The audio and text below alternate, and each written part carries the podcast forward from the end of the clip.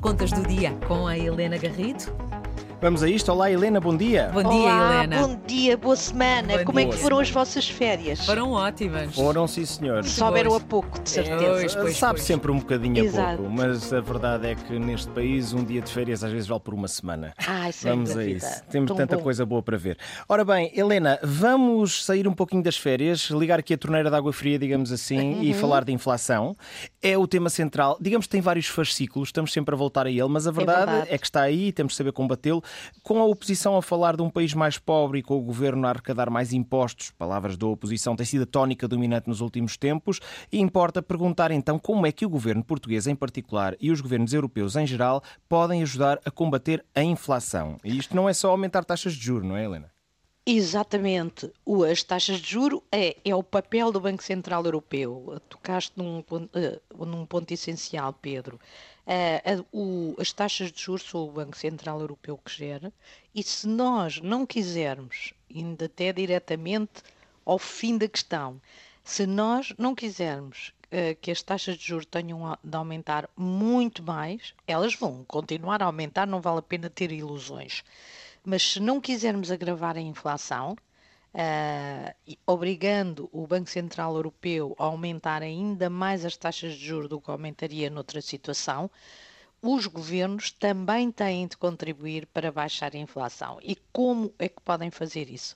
Evitando cair na tentação de compensar todas as pessoas e todas as empresas pelo aumento uh, dos preços. Lá está. Na, na oposição é fácil dizer eh, distribuam, distribuam, mas Ora na hora bem. da verdade é diferente. É- Era aí Ora. que eu queria chegar. Ora bem, é isso mesmo.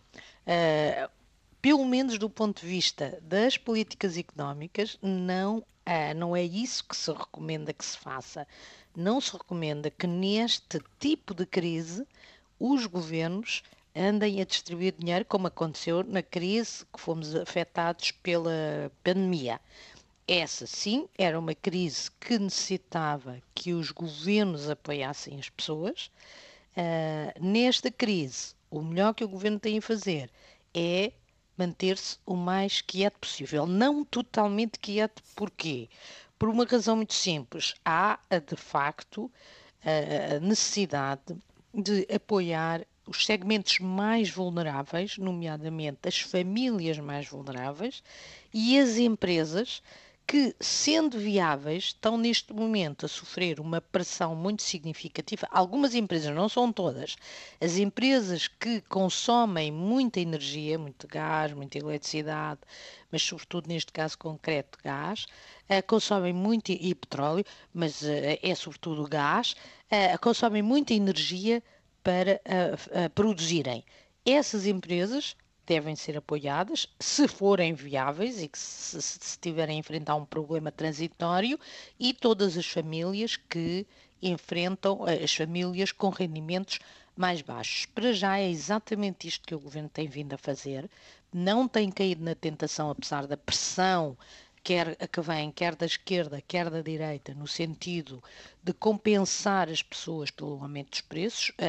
As pressões são de natureza diferente, mas no fundo todos vão parar a aumentos salariais, redução de impostos, a ruptura ou fim de algumas regras que, que- que a economia tem, como os aumentos das rendas ah, da- das casas ou o aumento das portagens, tudo isto recomenda-se, todos os economistas, ah, obviamente há sempre economistas que não são, não são dessa opinião, mas a esmagadora maioria dos economistas, digamos, ah, recomendam que não se faça este tipo, não se adota este tipo de medidas, porque o risco é agravar-se ainda mais a situação, mesmo sabendo que o Estado está de facto a ganhar dinheiro com a inflação nesta fase. Porque como os, os- os preços aumentaram eh, de forma surpreendente, ninguém estava à espera, não é? O, o IVA, o- o- as receitas de IVA estão naturalmente a subir. A mesma taxa de IVA sobre eh, preços que estão mais altos, obviamente dão uma receita maior. Mas essa receita deve ser aproveitada para este, este, este prémio, este, estes, estas receitas caídas do céu, não é? Este dinheiro caído do céu, uhum. deve ser aproveitado para reduzir ainda mais o déficit público, até porque há um, uma outra razão para além da estritamente económica. Nós, a inflação, obviamente tem, tem razões relacionadas com estrangulamentos do lado da oferta, uh, e, isso uh, tem a ver quer com, com a pandemia, que já não se tinha ainda resolvido esse problema, agravado com a guerra, com, produ com produtos nomeadamente aquilo que nós sabemos eh, que sentimos mais, o petróleo e os cereais, que não chegam. Esperemos que os cereais comecem a chegar na sequência do acordo uhum. uh, do fim da semana passada. Mas, uh, tirando este parênteses, há falta de oferta, se nós alimentarmos a procura, os preços ainda sobem mais. Mas há outra razão para o, o, o governo então português ser, uh, aproveitar este dinheiro caído do céu das receitas fiscais para reduzir o déficit. É que este aumento das taxas de juros que o Banco Central Europeu está a fazer com muito cuidado, uh, está a fazê-lo com cuidado com medo de gerar uma crise financeira nos países mais endividados, como é o caso de Portugal, de Itália também, da Grécia, uh, tudo países, uh, Itália uh, e sobretudo França, a viverem momentos difíceis politicamente, sobretudo Itália até. Uhum, tudo isto para dizer que o Banco Central Europeu ofereceu um mecanismo de segurança, está a construir um mecanismo de segurança para estes países mais endividados e que estão mais expostos ao risco de serem atacados por especuladores financeiros.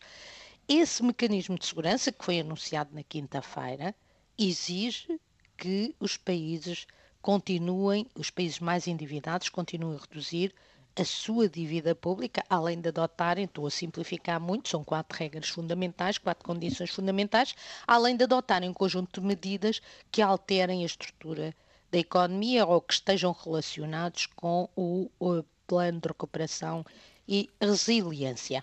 Dito isto, e para concluir, sim, custa muito, vai custar muito ao governo, politicamente é difícil, mas se não quisermos piorar ainda mais as coisas, é melhor o governo concentrar os apoios às famílias mais vulneráveis uhum. e às empresas que dependem mais da energia para não agravar ainda mais o problema da inflação.